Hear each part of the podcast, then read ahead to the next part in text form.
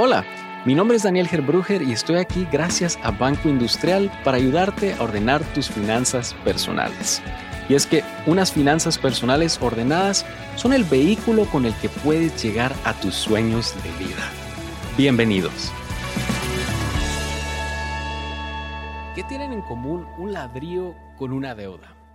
Pues con el ladrillo puedes construir el sueño más preciado de la mayoría de personas en el mundo, que es la vivienda, o también puedes destruir literalmente una vida. Y sí, son dos extremos grandes, pero vale la pena reconocer el poder de un ladrillo porque lo mismo aplica para la deuda. Una deuda la puedes usar para construir tus sueños más preciados o a su vez puedes usarla para destruir tu vida y tu paz financiera.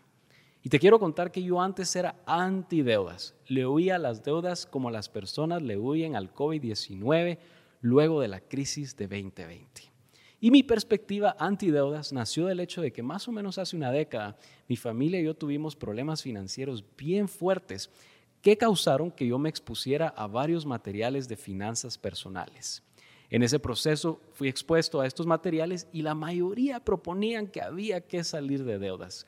La promesa que te hacían era que vivir sin deudas era libertad. Vivir libre de deudas te da libertad. Y esa fue una idea que yo internalicé por muchos años.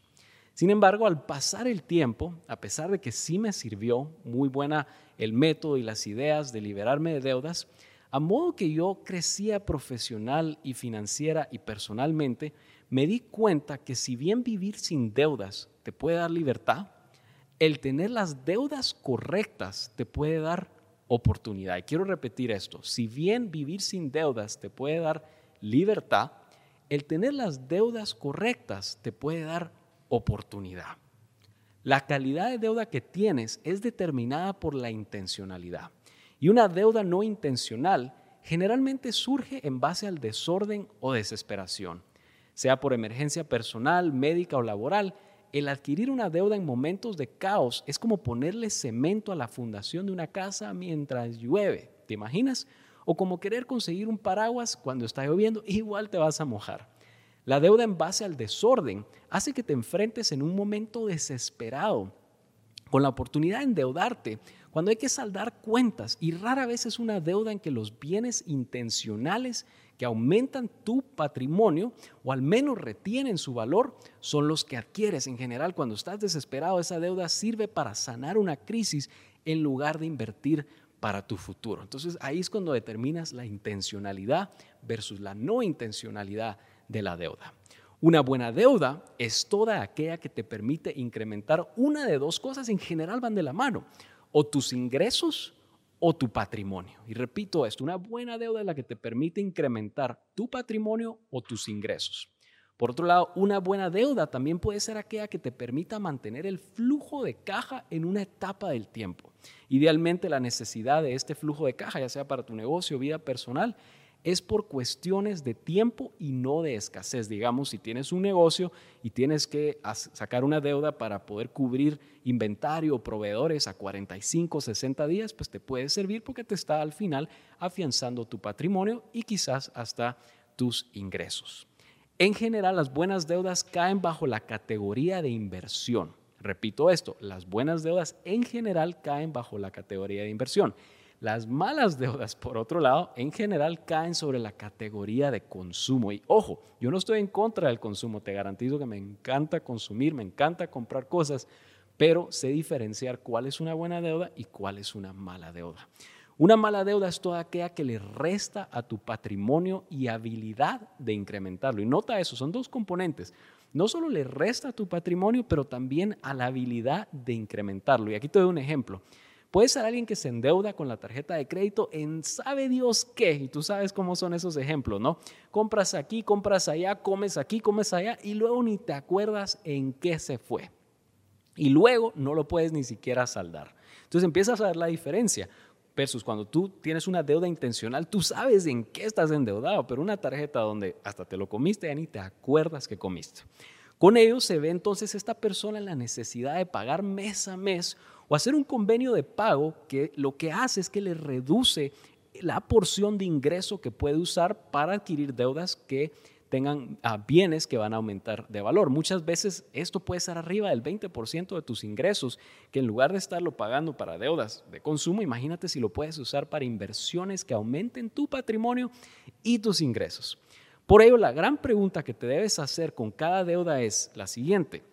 ¿Es esta deuda una deuda que me va a aumentar mis ingresos o patrimonios o me va a reducir mi capacidad de aumentar mis ingresos y patrimonio? Importantísimo hacerte esas dos preguntas. ¿Por qué? Porque ahí vas a saber cuándo estás adquiriendo una buena o una mala deuda. Y antes de comenzar a despedirnos, te voy a dar un consejo que es muy particular luego de la crisis del COVID-19 que comenzó en 2020. Antes del 2020, yo te hubiera dicho que siempre es bueno salir de deudas, estar libre de deudas. Incluso si alguien me hubiera preguntado que si tiene toda la plata ahorrada y está endeudada, yo le hubiera dicho, ¿sabes qué?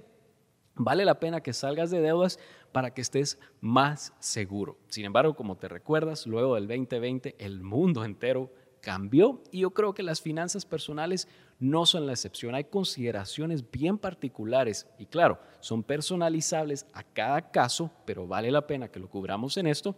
Es que hubo despidos, hubo ah, suspensiones laborales prolongadas, hubo escasez de productos, en general hubo caos. Si te recuerdas el 2020, nadie se lo esperaba y eso aplicaba para prácticamente todos los ah, niveles jerárquicos laborales, a todos los negocios también, fueron amenazados con esto. Entonces las personas se vieron obligadas a pasar periodos largos sin ingresos y ahí es donde yo le pondría especial atención a lo que te voy a decir. Si estar fuera de deudas significa que no tienes el flujo de caja o el cash disponible, eso luego de 2020 es un gran riesgo que tienes que considerar, ya que sabemos que cuando llegue una crisis tipo 2020, tener efectivo, tener el acceso y tener ese flujo de caja es súper importante. Por ello, la deuda también puede ser un excelente componente en nuestro fondo de emergencia. ¿Y qué te quiero decir con esto? Hay muchas personas que no tienen fondo de emergencia y aquí es donde asegúrate, y esta es una de las recomendaciones, porque en el 2020 muchas de las preguntas que llegaban en términos de finanzas personales era, mira, yo tengo tarjeta de crédito, tengo una línea libre, ¿será que puedo usarla para mitigar un despido, una bajada de ingresos o alguna necesidad que la crisis del 2020 llevó y post-2020? Y te diría que vale la pena mantener tus deudas, eh, tu tarjeta de crédito libre con una línea de crédito libre. ¿Por qué? Porque en momentos de crisis sirve la misma función que un fondo de emergencia. Ahora, te puedo decir que muchas de las personas que para el momento en que me hicieron esta pregunta durante la crisis, la mayoría tenían las tarjetas de crédito topadas. Y eso es una tremenda preocupación, porque sí, hubo convenios que el banco pudo hacer contigo, los acreedores también, pero te das cuenta que te ponen en una posición donde en el momento de crisis estás en mayor riesgo. Y te diría que a pesar de que tenían las tarjetas topadas, lo que tendía a pasar, en general mal de la mano, la persona que tiene tarjetas topadas rara vez tiene un fondo de emergencia. Así que en el contexto de la crisis te diría que para la siguiente vale la pena que tejes tus líneas de crédito en modo de tarjetas libres.